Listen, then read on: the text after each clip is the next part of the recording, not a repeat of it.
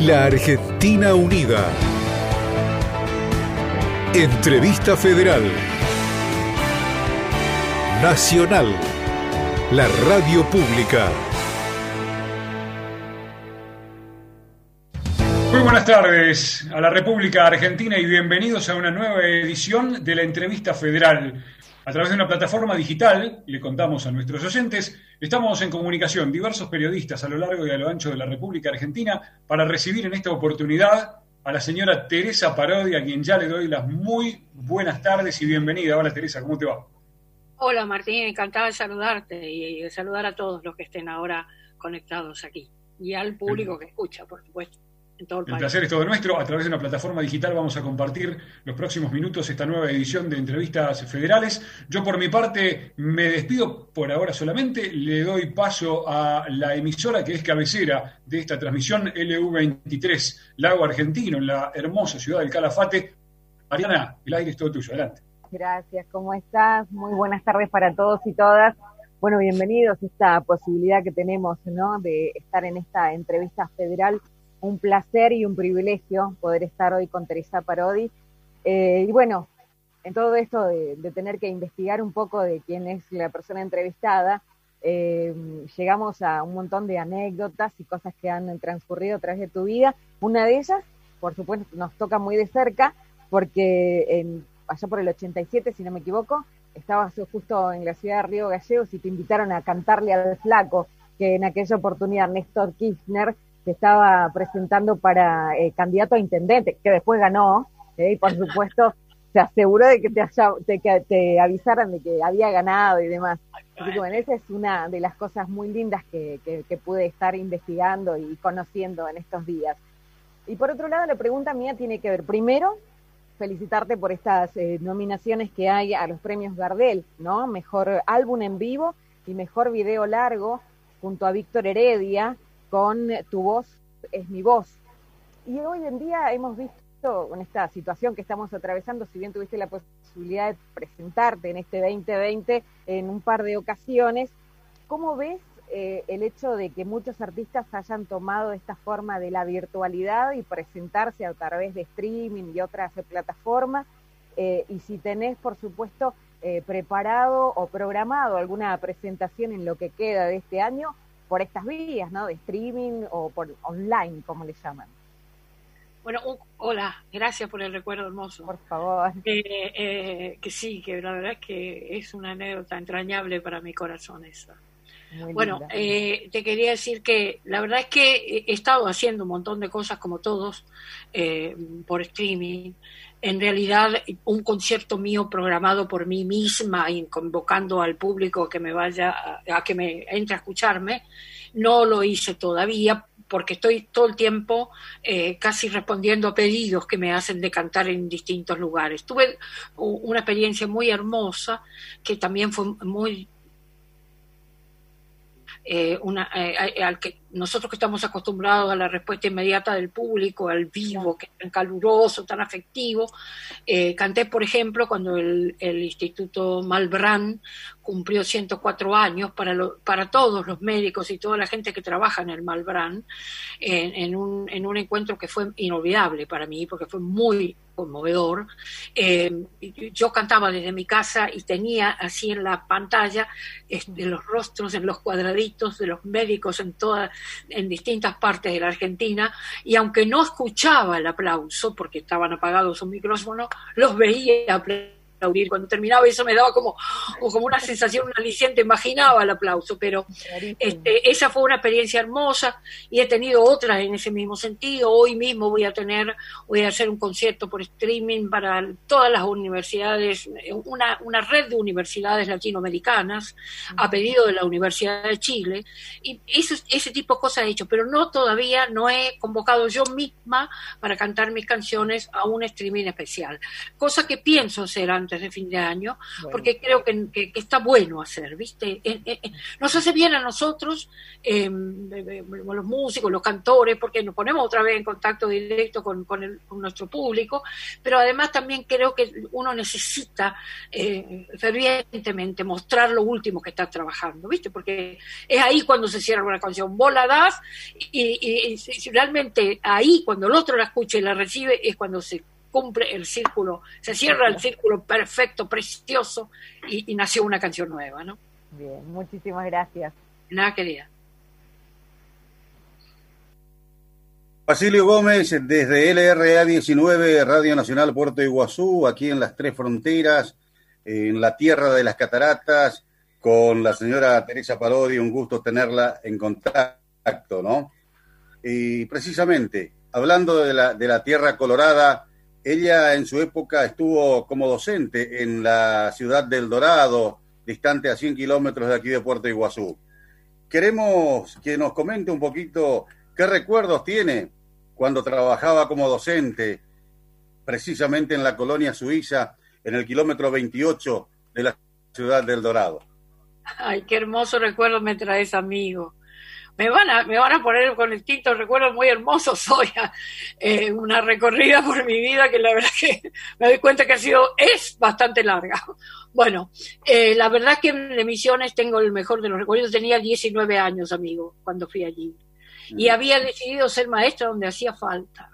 Dejé la facultad, estaba estudiando literatura, dejé la facultad para ir a ejercer el magisterio, porque ya en esa época era militante, muy apasionada de la juventud peronista y entonces entre mis ideales estaba ser maestra donde hacía falta. Entonces fui allá a la tierra misionera, a, esa escuelita de la picada suiza, que el vecino más cerca quedaba a dos kilómetros.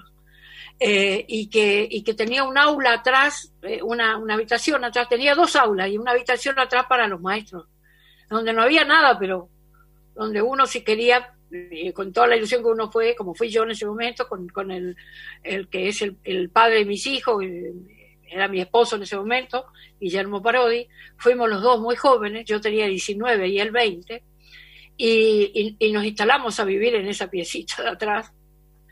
Quiero decirte algo que me parece que es la respuesta más concreta a lo que me preguntaste. Esa experiencia en Misiones cambió mi vida y cambió mi canción encontré a la Argentina profunda. Y es muy distinto mirar el país desde allí, soñar desde allí, imaginar un futuro mejor con todos, todas, todos incluidos, incluidas, incluidas. Eh, eh, es, es algo absolutamente diferente que te marca una emoción muy honda, una, una experiencia muy, muy central. Y la verdad es que eh, desde ahí empecé a cantarle al otro país, el otro país entendiendo como ese país profundo, ese país que mira hacia adentro, ese país que es consciente de quién es y es desde ahí donde quiere decir este, al mundo eh, el mensaje que tiene para dar como comunidad, ¿no? Entonces, eh, inclusive esa canción, que, fue muy vital para mí, muy central en mi vida de autora y compositora, que se llama El otro país, eh, es, está pensada justamente a partir de esa experiencia extraordinaria. Muy buenas tardes, eh, les habla José Rubén Gómez de LT12, Radio General Madariaga, de Paso de los Libres, donde naciera el señor de la acordeón, don Ernesto Montiel. Teresa, eh, estábamos escuchando atentamente eh, primeras consultas para charlar con, la gente e intercambiar. Mi pregunta va, y como mirándote al espejo, ¿quién es Teresa mujer? ¿Quién es Teresa Parodi humana? Oh, ¡Qué pregunta, amigo! Eso por ahí me tendrías que decir vos. Eh, yo siento que soy una cantora, una cantautora, que trata de reflejar una, una realidad en la Argentina profunda a través de sus canciones, contar historias, hablar, hablar de los espejos más, más, más puros que fui encontrando en el camino de vivir y, que siento que tienen que quedar como resguardados en las canciones para que nos acordemos siempre que las escuchemos quiénes somos, ¿no? De cuántas maneras somos argentinos y, y al mismo tiempo latinoamericanos, ¿no? Soy una trabajadora que, que, que que cree que para, para poder hacer eh, eh, el oficio que elige, en este caso, para mí, el, de escribir canciones, tengo que prepararme mucho porque es recibí un legado demasiado importante un legado con una historia y una memoria que me, me, obliga a, pararme a partir de ahí con una responsabilidad enorme para seguir haciendo eh, desde la canción una, una representación de raíz folclórica, digamos, de la, de la música de la tierra. Es, ese es un mandato tremendo cuando uno decide hacer eso y de verdad que trato de cumplir con eso de seguir trabajando, estudiando, leyendo, preparándome para poder escribir canciones. No sé si, no sé si alguna vez uno termina eso. Me gustaría que no, porque también al mismo tiempo sé que soy alguien que está ávida de aprender todo el tiempo. Yo aprendo de mis mayores, aprendo de mis contemporáneos y aprendo de las nuevas generaciones. Y eso me da mucha felicidad, pero también me obliga a seguir sosteniendo un trabajo con mucha conciencia desde este, este, desde este compromiso que tengo con la canción eh, popular argentina.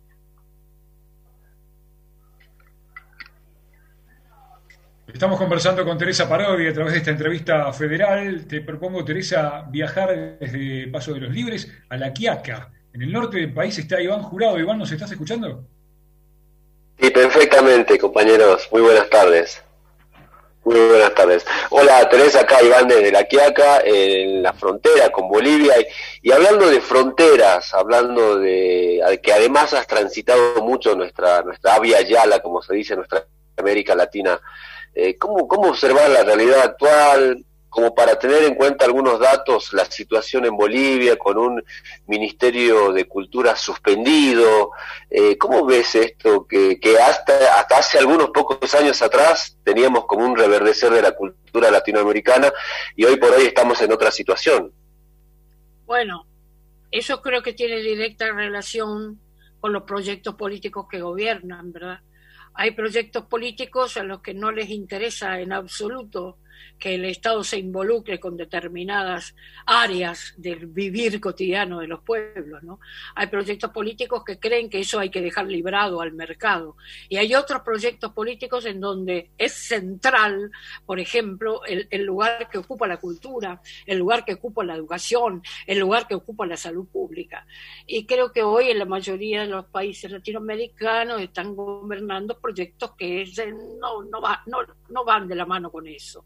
Eh, en nuestro país, por suerte, eh, volvió a ser eh, lo que se degradó a, Secretaría de Cultura, volvió a ser Ministerio de Cultura, volvió a ser Ministerio también el de, educación, el de, el de Salud Pública y el de Trabajo, Ministerio Central, y el de Ciencia y Tecnología, Ministerios Centrales, para, en donde el Estado debe estar siempre comprometido. Yo creo que el Estado debe estar siempre comprometido en esas áreas, porque está cuidando el quehacer de un pueblo y su crecimiento verdadero, ¿no? apoyando con políticas públicas el desarrollo de su cultura, de su educación, de su ciencia y tecnología y cuidando el, trabajo de los que de los que tienen, de los que digamos llevan adelante estas tareas y también, por supuesto, el de la salud pública que están esto que está pasando a la humanidad hoy, si no tuviéramos un de Salud de vuelta, la, salud e, e, ese proyecto había desaparecido en la Argentina y, la verdad que fue desfinanciado completamente.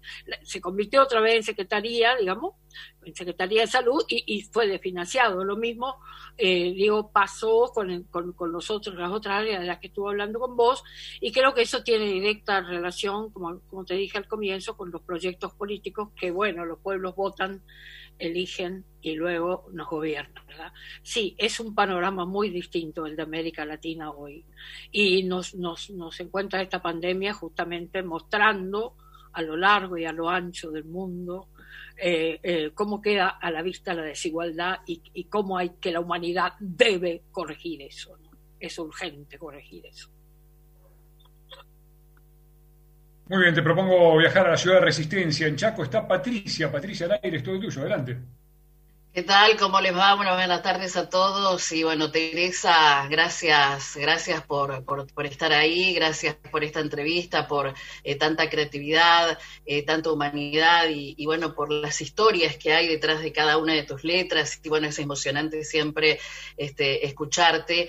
Y, y regresaste este 2020 a eh, el escenario de el Osvaldo Sosa Cordero, aquí en la provincia de Corrientes, nuestra este, provincia hermana, y bueno, somos tus fans, mucha gente que cruzamos ese puente General Belgrano para poder escucharte este, ese día, y bueno, no, nos sorprendimos eh, de, ese regalo que nos diste porque estuviste con este, tus nietos, con, eh, con, con Emilia, con Ezequiel, con, con Luciana, eh, cantando sobre todo una canción que a mí como abuela, que soy, me gusta mucho y que se llama A la abuela Emilia, así que gracias por eso.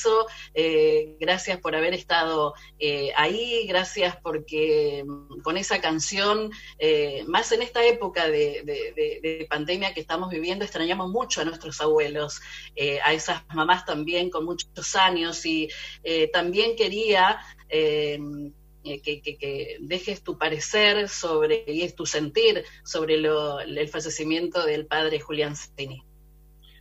Bueno, querida mía, gracias por recordar ese momento. Para mí fue muy importante volver al, escenario eh, de la fiesta nacional del Chabamé este, este año.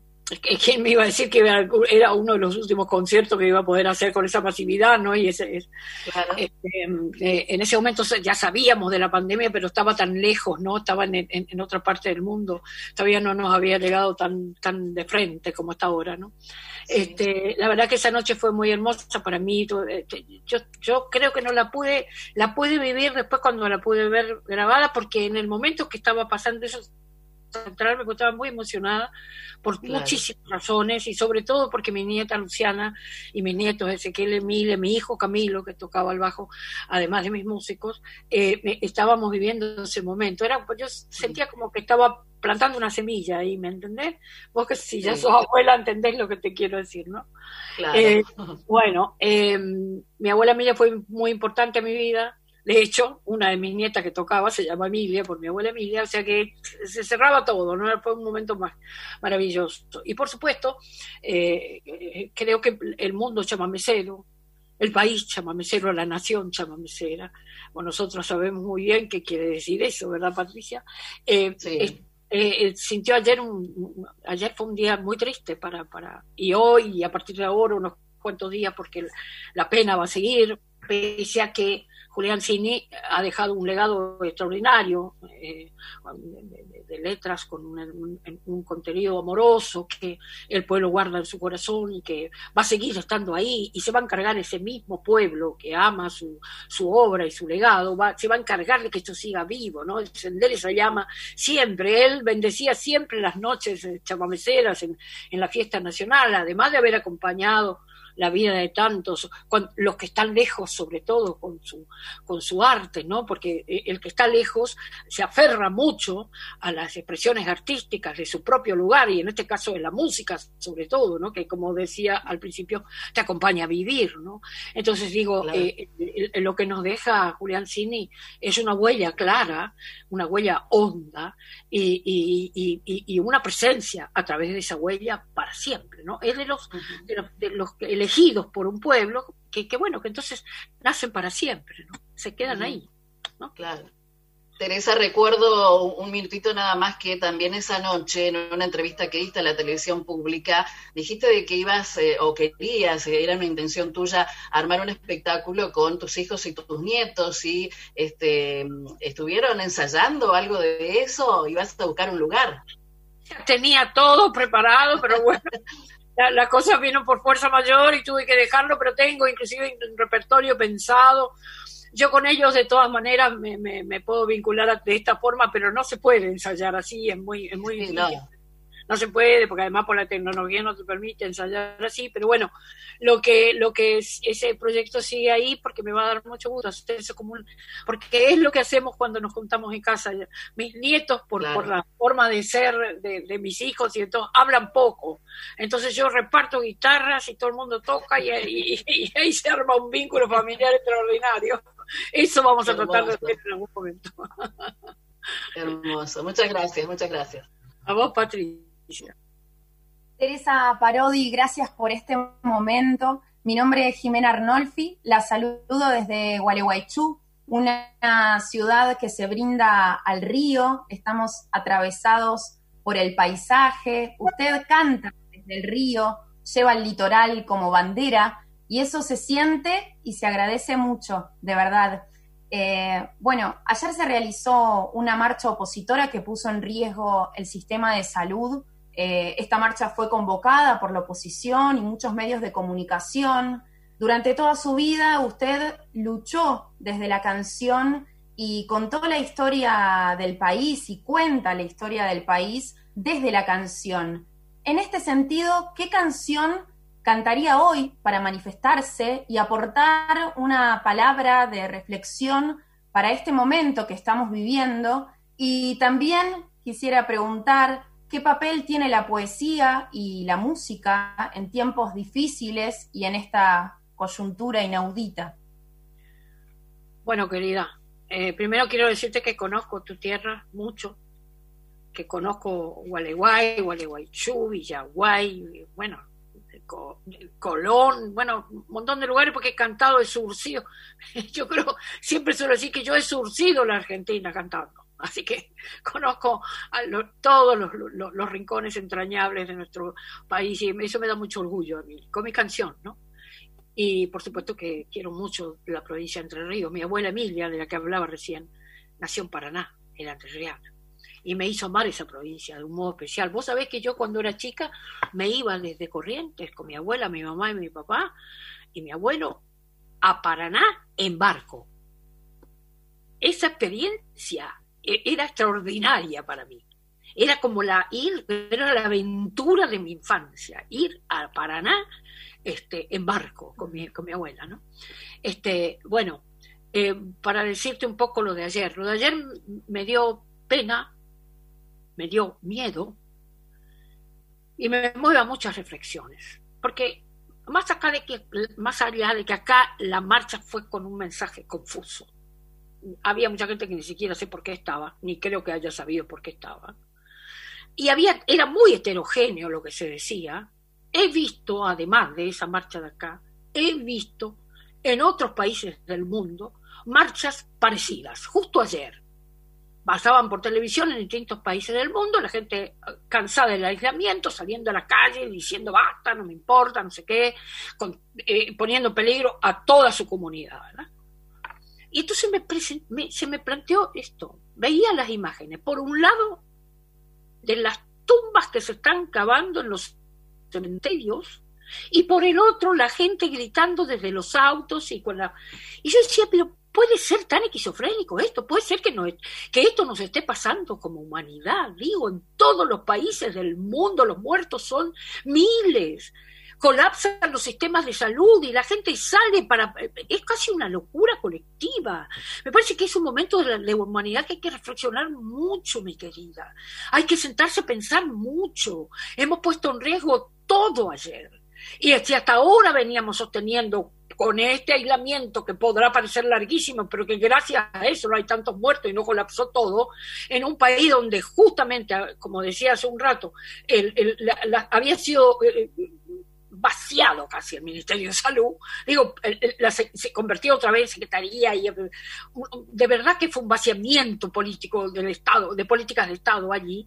Digo, por Dios, ¿en qué situación estaríamos ahora? Es, es terrible, pero bueno, el hecho de que se respetan las expresiones de todos hizo que sucediera lo que sucedió ayer ellos serán responsables luego de lo que de lo que hicieron. Nosotros qué podemos hacer? Ver desde tus balcones, desde, las pantallas, el horror de lo que están haciendo y cómo nos ponen en riesgo a todos. La verdad es que creo que deberíamos parar y reflexionar mucho la humanidad entera, mi querida, la humanidad entera. No solo de cómo la, desigualdad es, es tremenda y es, es eh, viste, hasta para cuando decimos quédate en casa y en muchos lugares vos te preguntás en qué casa se van a quedar. Desde ahí a todo lo demás que queda a la vista con esta pandemia, que creo que hay como dos enfermedades muy grandes hoy, la pandemia y esta locura esquizofrénica de salir a la calle sin importar nada, inclusive suicida, parece suicida. Pero bueno, esa era una de tus preguntas. Y la otra era con respecto a qué lugar cumple el arte. En general, vos me hablaste de la música y la poesía y podemos hablar de todas las expresiones artísticas. Yo creo que es el gran refugio. En todos los momentos críticos, las comunidades humanas, eh, ¿qué hacen? Se aferran a eso, al arte en todas sus expresiones. Y quizás me atrevo a pensar con permiso de las otras artes, que la música es la que acompaña más entrañablemente todos los segundos de esta vida nuestra tan distinta ahora. Y por eso es tan importante el mensaje que va en la canción, en la música que los pueblos eligen para vivir estas situaciones críticas. Muchas gracias. Pues, buenas tardes, Teresa. Te habla Sergio Cuartucci, desde Radio Nacional Bariloche. Hola. Hola, hola.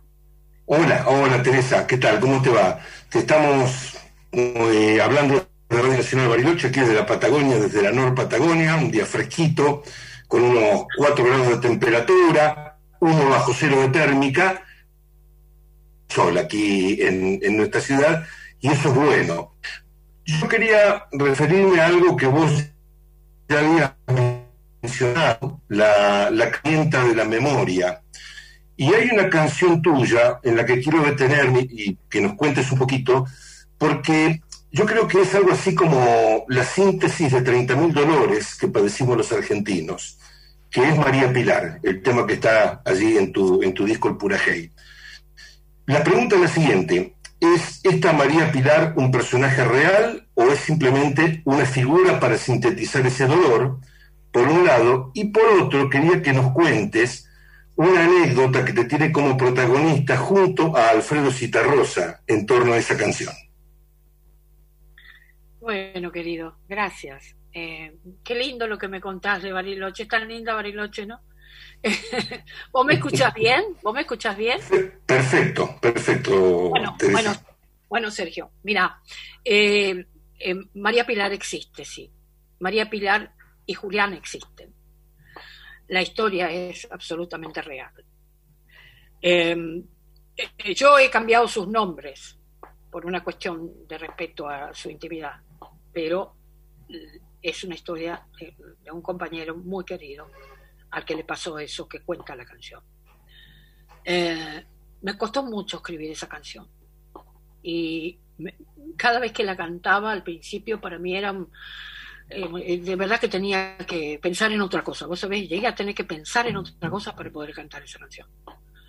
Eh, la, anécdota que me une a Cita Rosa con esa canción eh, es precisamente que Alfredo, tengo una anécdota, la anécdota más general, digamos, Alfredo un día había aparecido mi disco El Pura Hey y un día suena el teléfono de mi casa, todos mis amigos y mi, gente cercana sabía que Alfredo para mí es uno de los más grandes maestros de la música eh, popular latinoamericana, en lo que una fuente en la que yo abrevo todo el tiempo y un, y un, y un referente, un espejo y un de quien he tratado de aprender un poco a escribir canciones, como otro gran referente, otra gran referente para mí era Violeta, eran los dos como muy centrales en mi formación como, como, como cantautora, ¿no?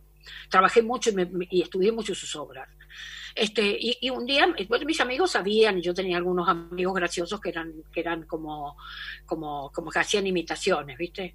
Entonces un día me llama, suena el teléfono, yo atiendo y una voz me dice Teresa Parodi, mucho gusto, mi nombre es Alfredo Citarrosa. Entonces yo muy yo dije, este, imagínate, yo recién había aparecido una canción, entonces yo pensé, ¿cómo me va a llamar a mí, Alfredo? Entonces, digo yo, ¿sabes? Sí, y yo soy Carlos Gardel, le contesto yo. Entonces él queda desconcertado del otro lado y me dice, este, perdón Teresa, si usted no me cree, yo le puedo dar un número. Yo estoy en Piriápolis en este momento. Si usted quiere, yo le doy un número para que usted me llame. Pues creí que pensaba tragarme tierra, ¿no? Entonces empiezo a explicar, no, no, Alfredo, discúlpeme, gracias, no sé, me abataté, digamos, como decimos en criollo, ¿no? Pero bueno, se rió mucho conmigo, le conté la anécdota. Bueno, solo me llamó para decirme, Sergio, que le gustaba mi trabajo de cantautora, mi trabajo de, compositora y autora. Y que esa canción, María Pilar, se la había clavado en el corazón.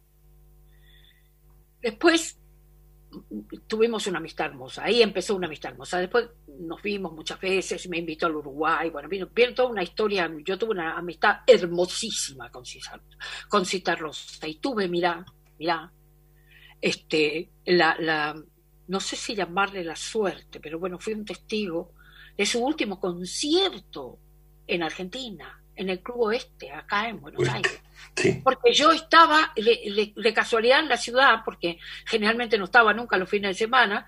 Ese fin de semana estaba y Enrique Llopi me llama y dice, Cita Rosa está en el Club Este, vamos a verlo y fuimos a verlo. Y él se enteró que yo estaba y me invitó a cantar con él. María Pilar. ¿Por qué? Porque él ya había grabado y cantado María Pilar en todo el mundo. Él tomó esa canción mía, la, la incluyó en su repertorio y la cantaba en todas partes. Y hablaba de mí con un amor que, que, que, no sé, que es de, las cosas más hermosas que me pasaron en la vida.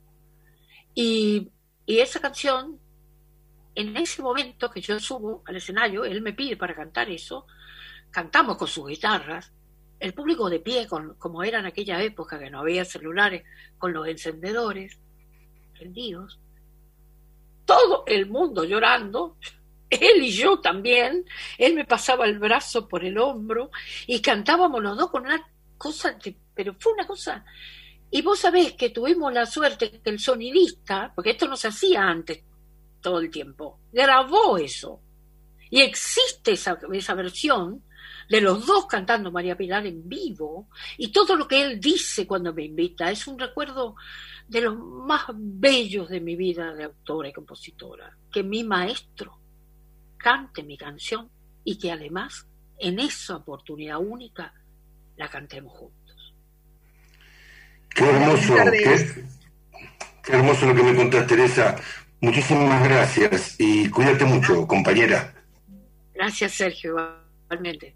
Hola, buenas tardes Teresa, buenas tardes compañeros, soy Sandra Ferreira de LRA 58 Radio Nacional Río Mayo. La verdad que es una alegría poder charlar con una de las voces más representativas del folclore de Latinoamérica. Y me pregunta es la siguiente, ¿cómo vivió usted la experiencia de haber sido la primera ministra de Cultura de la Argentina en los años 2014-2015, teniendo en cuenta que ya en ese tiempo se vislumbraba que íbamos a pasar a tener mucho protagonismo, las mujeres o el género femenino?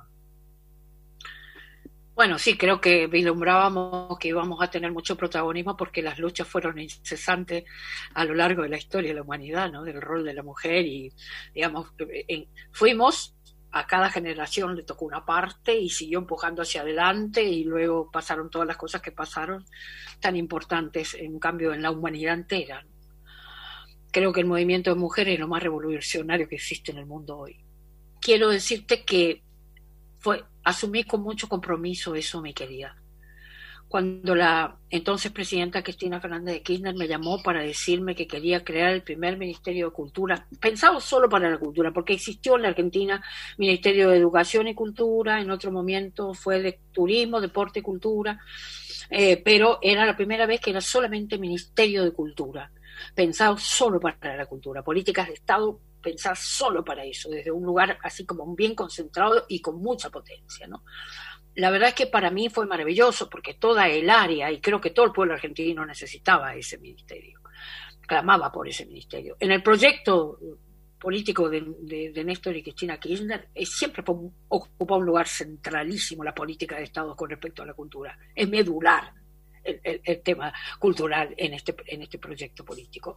Y el rol del Estado, ¿por qué? Porque el Estado lo que hace ahí es equilibrar, porque si no estaríamos solamente sometidos a las decisiones y a lo que instala, impone el mercado. Cuando hay un Estado presente se pueden ver estos circuitos alternativos que crea el pueblo por sí mismo a lo largo y a lo ancho del país y que no se puede detener con nada. Eso existe, lo mire o no lo mire el Estado, lo mire o no lo mire el mercado, pero qué mejor si lo mira el Estado para tratar de que eso salga a la luz, que sea visibilizado. Así que me pareció una idea genial la de Cristina de profundizar políticas que ya venían siendo muy claras. El trabajo que venía haciendo Jorge Cosia fue extraordinario desde el primer momento, lo mismo que los ministros, los secretarios de, de, cultura anteriores. Entonces me parecía que era el corolario de una política que ya era muy clara, tal cual me lo dijo ella y yo lo comprendí. Asumí ese compromiso con, con, con, emoción. Fue un honor para mí que ella pensara que yo me preguntó, porque tenía un año y ocho meses nada más para hacer ese trabajo. Me preguntó, le dije que sí, que me animaba, que me parecía, que le agradecía, que me, me diera esa responsabilidad, que me parecía extraordinario y que, y, que, y que iba a poner todo, dejé absolutamente todo, dejé los escenarios, dejé todo, como no podía ser de otra manera, no se puede aceptar semejante responsabilidad sin, sin eh, eh, dedicarle todo el tiempo posible y me dediqué a la tarea de armar ese ministerio, que terminó finalmente armado y con toda su estructura eh, tres meses antes de irnos, aprobada su estructura, todo, o sea que yo nunca tuve el ministerio, digamos, yo seguí trabajando con el presupuesto de secretaría y todo como tiene que ser, porque hay un camino, hay que, hay que hacer un trabajo este, administrativo para crear todas las áreas y armar todo lo que hay que armar, que dura su tiempo, tienen que ser aceptadas las distintas áreas, mirar cómo se van a pedir los presupuestos, es una tarea infinita, ¿no? No, no, no es nomás, bueno, ahora ya hay ministerio listo, no. Entonces esa tarea fue muy hermosa y bueno, nosotros dejamos listo, pero bueno, duró poco. Por suerte ahora ya estamos hablando otra vez, pasado de eso, eh, ahora otra vez es Ministerio de Cultura y está al frente un, alguien que quiero entrañablemente y que creo que es un artista formidable, eh, que es el querido Tristan Bauer, que sabe muy bien de qué se trata. Entonces me parece, estoy muy feliz con que vuelva a ser ministerio y, y, bueno, y que eh, en este momento inclusive eh, que están pasando tantas cosas, esté presente con distintas políticas para tratar de responder al sector que está tan absolutamente dañado, por supuesto, con, con este aislamiento, ¿verdad? Así que bueno, eso. Eh, y creo que, que es muy importante lo que dijiste con respecto al rol de la mujer. Este, creo que hay en este gobierno precisamente, ya lo había con Cristina, pero ahora también eh, sigue en ese sentido, este, es muy claro que hay muchísimas mujeres trabajando donde tienen que estar trabajando eh, para, bueno, para desarrollar este, este, este país que nos merecemos y con el que soñamos tanto, con todos, todas, todos incluidos. Gracias. Hola Teresa, Margarita Manquillán te saluda desde el RA 54, Radio Nacional de Ingeniero Jacobasi. Ah. Ingeniero Jacobasi se ubica justo al medio entre dos polos de atracción turística que tiene la provincia de Río Negro, como es San Carlos de Bariloche, con su montaña impresionante, y las grutas con ese mar más cálido, tal como se lo conoce, y que fuera identificado como una de las playas más lindas de Argentina, reconocidas últimamente. Jacobasi es una zona de pura estepa, de mucha población rural.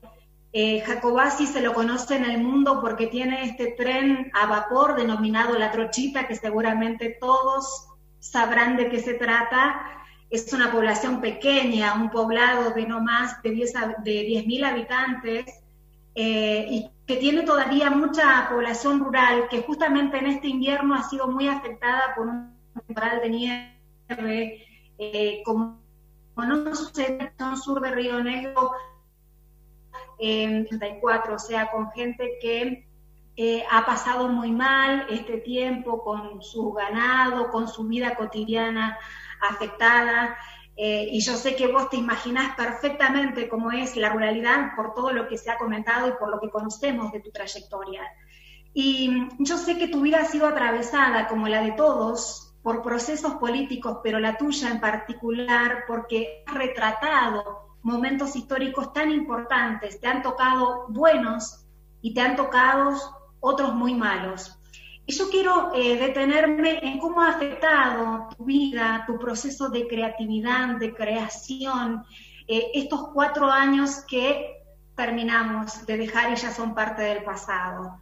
¿Cómo, ¿Cómo te pudiste conectar con la creatividad? ¿En qué cosas anduviste indagando en ese tiempo? Fue un tiempo difícil, como bien dijiste, amiga. Qué hermosa descripción hiciste de tu lugar. Te lo agradezco, casi lo vi. Em, eh, mira, yo la verdad que esos cuatro años me refugié eh, justamente en la música y, en, mi tarea de autor y compositora. Eh, y también en, mis colegas que, como yo, vivimos con, mucha angustia lo que le estaba pasando al pueblo argentino en su totalidad, ¿no? La pérdida del empleo, la, situación de la educación pública, la, situación de la salud pública, el cierre de las pymes, la situación económica de la Argentina, el, horror de la deuda, las políticas de exclusión, fueron políticas de exclusión las que existieron. Y la verdad es que eh, viví, como todos los argentinos, con, mucha angustia eso. Y con mis colegas, con tantos colegas, hicimos un camino de, bueno, de sostenernos mutuamente unos a otros, eh, cantando juntos, haciendo, haciendo cosas, muchas cosas este, para seguir diciendo lo que pensábamos, lo que sentíamos. Eh, en esos años hice muchos conciertos muy queridos, muy entrañables. Uno de esos es justamente el que hicimos con Víctor Heredia, ya sobre el final de, este, de, este, de esos cuatro años de los que hablas, eh, que hicimos con Víctor Heredia en el Teatro Coliseo, donde la noche que, que, cantamos, salimos los dos a cantar ahí con nuestro repertorio que viene con ese, con esa mirada y esa, ese compromiso. Este fue impresionante lo que pasó entre el público, con el público y nosotros, eh, desde esa mirada, ¿no? De, la, del país, del mundo que tenemos nosotros, que compartimos con tanta gente en la Argentina, eh, sentimos que ese era un espacio de resistencia cultural extraordinario, que, así como ese encuentro, tuve otros encuentros con Liliana Herrero, que también fueron tremendos en donde la gente se iba a expresar y a decir lo que sentía porque se sentía verdaderamente, eh, digamos, impotente ante esta, el avance de este proyecto donde el Estado desaparecía y, los intereses comunes eran la última cosa que importaba al gobierno, ¿verdad? Entonces, eh, de la mayoría, los intereses de la mayoría, te digo, esos espacios, eh, esos recitales, esos encuentros con mis compañeros, compartí muchos conciertos, este, también con la uruguaya Prada, hicimos, hicimos cosas muy hermosas para, nosotros, para sostenernos nosotros, pero también para sostener a todo ese público que necesitaba precisamente de estas voces que mantenían viva una manera de pensar, porque parecía que todo había sucumbido. La verdad que fueron años muy difíciles y muy intensos, vividos desde justamente, fíjate vos, otro de los momentos críticos en que los pueblos se aferraron. nuestro pueblo se aferró al cultural. Y si tuvieras que elegir una canción que mejor retratara ese momento, ¿cuál sería? No, si fuera mía la canción, eh, no sabría decirte porque creo que tengo muchas canciones que hablan de eso, pero quizá el otro país es una de las canciones mías más eh, que más resumen, eh, digamos, ese ese país este, abandonado a su suerte cuando el Estado desaparece. ¿no? Eh, eh, eh, y me parece que esa canción, y significó mucho inclusive esa canción en ese tiempo, fue una canción que inclusive en conciertos con otros amigos que no venían del folclore, que me invitaban a cantar, elegían cantar esa canción. O sea, esa canción simbolizaba muchísimo ese, ese país abandonado como a su suerte, este, no mirado desde un, de un proyecto gubernamental que, que estaba padeciendo todo lo que padecía. ¿no? Gracias. De nada, querida. Perdona, me, meto yo porque no escuchamos el nombre de la canción, Teresa. El otro país, el otro ah, país. Ahí está, ahí está. Gracias. Teresa, seguimos con Mendoza. Javier, todo tuyo el aire, adelante. ¿Cómo, cómo estás, Teresa? Javier Costarelli de Radio Libertador Mendoza. tenía una pregunta para hacerte, pero abriste una puerta que me parece más que interesante para, para seguir eh, hablando. Y eso es lo bueno de de escucharte y la verdad que la admiración también pasa no solo por la música, sino por lo que representás como, como resistencia cultural. Eh, y en este contexto que describían haciendo las preguntas de mis compañeros de, Latinoamérica, en un contexto de dictaduras, en un contexto donde hay presidentes que parecen más eh, personas sacadas de un psiquiátrico, a veces que presidentes por cómo ponen en riesgo la salud de, sus ciudadanos. Eh, y en este contexto de locura que decías vos cómo el arte, o la, canción en este caso, puede disputar la construcción de sentido en una sociedad tan atravesada por eh, todo lo que es la desinformación y todo lo que es eh, toda esta burbuja en la que a veces nos, nos someten, ¿no? Sí, creo que indudablemente es un tiempo que estamos atravesados por tanta información y tantas tanta información falsa y tanta información mentirosa este, que, que, tiende precisamente a manipular el pensamiento, de dónde está dicha.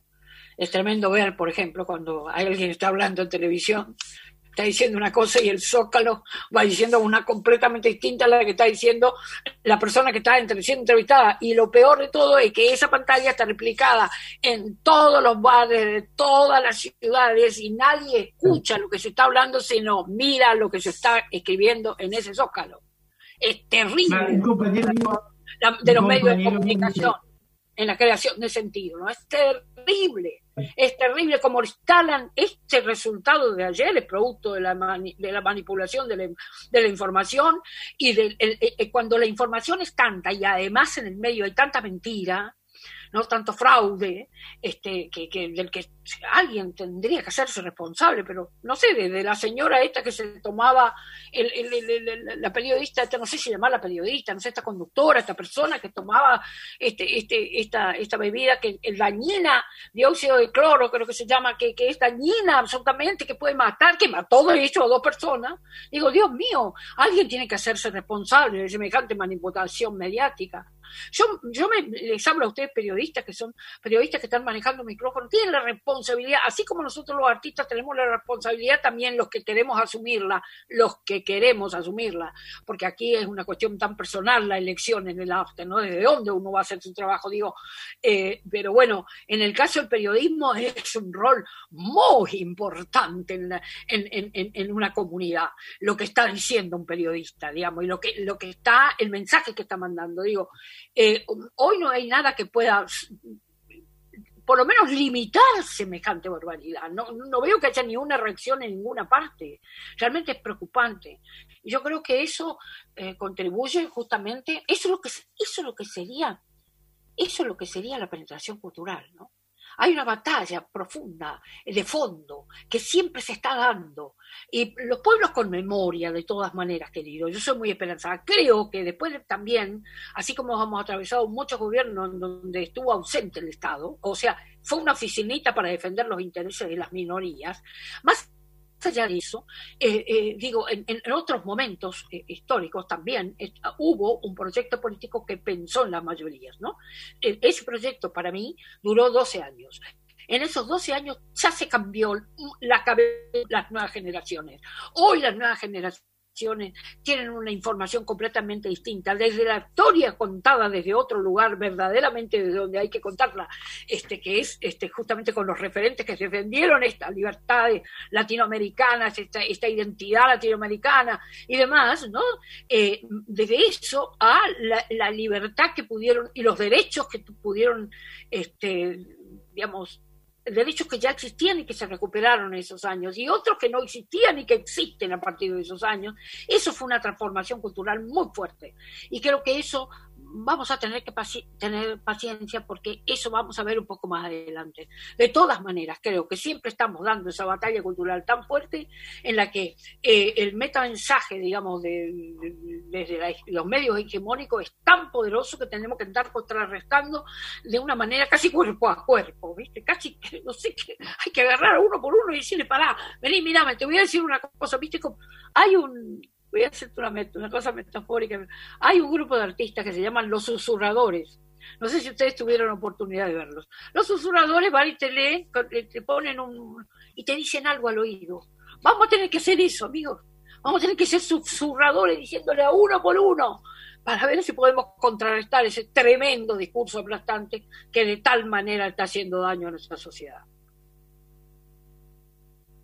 Teresa Parodi, con ella estamos charlando en esta entrevista federal a través de una plataforma digital con periodistas de Radio Nacional a lo largo y a lo ancho de todo el país. Teresa, la verdad es que yo no suelo participar de estas entrevistas, soy un mero coordinador, pero hoy elegí ponerme en un lugar de, oyente eh, y, es realmente apasionante escucharte. Es hermoso escucharte hablar de música y es apasionante escucharte hablar de, tu convicción política y de la claridad de tus ideas. Y desde este punto de vista de oyente, me quedo con dos cuestiones, o mejor dicho, me quedaron dos cuestiones que quiero volver a traer a esta charla, porque ya nos quedan poquitos minutos, y quiero que recuerdes brevemente, este, si quisieras, dos anécdotas que contaste. Por un lado, Mariana, cuando arrancó esta entrevista desde Calafate, te habló de la anécdota en la que cantaste en aquel acto en el que había un postulante que luego terminó siendo intendente, gobernador y presidente de la nación. Y por otro lado, dijiste hace un ratito, cuando fui maestra en Misiones me cambió la vida y cambió mi música. Hay dos cuestiones, una política y una musical. Amplianos un poquito de cada una. Bueno, la primera que es tan entrañable, porque es, yo había ido al sur a, cantar y los compañeros, de la misma afiliación política, me, me, vinieron a decir, che, Teresa, tenemos un compañero que va a ser candidato a intendente de acá, que el flaco, que es re piola, el flaco va a ganar, pero tenemos que pelearla todavía, vení, cantale unas canciones. Hoy cierra la campaña. Entonces allá fui con los compañeros. Esas cosas me gustaban mucho siempre. Tenían un, una, una, una, eran como de corazón, atracción de sangre, no esas luchas. Entonces allá fui y le canté y cantamos y qué sé yo. Y bueno, después yo me fui del lugar cuando Néstor asume la presidencia que nos invita y vamos al, al, al, 25 de mayo, que fue una fiesta inolvidable, que me acuerdo que vinieron colegas de América Latina, fue una cosa increíble. Nos hizo pasar al despacho y nos mostró el famoso sillón de Rivadavia, con esa, con esa cosa que tenía Néstor, no tan, este es el sillón de Rivadavia, bueno, nunca nosotros habíamos entrado, pero ni de casualidad, a la Casa de Gobierno, nunca estuvo tan abierta la Casa de Gobierno, nunca el pueblo estuvo adentro de la Casa de Gobierno como estuvo con, con, con Néstor, ¿no? Y con Cristina. Entonces, bueno, que, que, que me mostraba eso, ¿no? Nos mostraba. Y por ahí se vuelta y me dice, che, Teresa, ¿vos te acordás cuando me viniste a Candecillo? Digo, ¿cómo me voy a acordar? Porque, no, pues yo pensé que te iba a acordar, te flaco. Sí, yo me acuerdo porque después muchas veces nos encontramos los dos, ¿te acordás? En tal, en tal, en tal programa de qué sé yo. Y entonces me dice, yo le llamaba a los compañeros y le decía, le avisaron a Teresa Parodi que gané por ciento, no sé cuántos votos. entonces, y los compañeros decían, no, ¿por qué le vamos a estar diciendo eso? Le dijimos nomás que ganaste. él, quería que me digan la cantidad de votos, inclusive que era poquita, ¿no? Todos los detalles. Me hizo reír muchísimo, era tan cariñoso, tenía un modo tan hermoso de ser. Te recibía con los brazos abiertos, así siempre, ¿no? Dispuesto a la charla, a escucharte, a todo, ¿no? Bueno, y la otra anécdota que me dijiste era con respecto a, mi experiencia en, en, Misiones. Claro, mi hijo, mis alumnos venían de las chacras. Tenía alumnos que era, hablaban más que nada en alemán y otros que, porque era suizo-alemana la colonia, y otros que hablaban en guaraní porque eran hijos de los paraguayos, muchos peor, de los de los mensú, que eran los, los, los, los peones golondrinas que, que, trabajan en las épocas de siembra o de cosecha y se van. En esa zona lo que había era eh, este, grandes tensiones de tung. El tung es una, produce el aceite industrial, la semilla del tung produce el aceite industrial. Y había obrajes también por ahí cerca. ¿no? Eh, era una zona difícil y era también había mucha pobreza. Tengo anécdotas que, ni siquiera hoy, que ya pasaron tantos años, no sé cómo contártelas. Eh, los chicos no venían a la escuela y entonces fuimos en un autito hasta meternos en los lugares donde vivían y, faltaban, eran unos hermanitos que faltaban y faltaban, entonces llegamos y los encontramos ahí en la casita, en la piecita, una, en el ranchito, una sola habitación, solitos, y los papás habían ido a, a trabajar al campo, ¿no? A las chacras. Y entonces la chiquita más grande, que era mi alumnita, me dice, no puedo ir, señorita, porque no me puedo estar parada, porque tiemblo, ¿vio?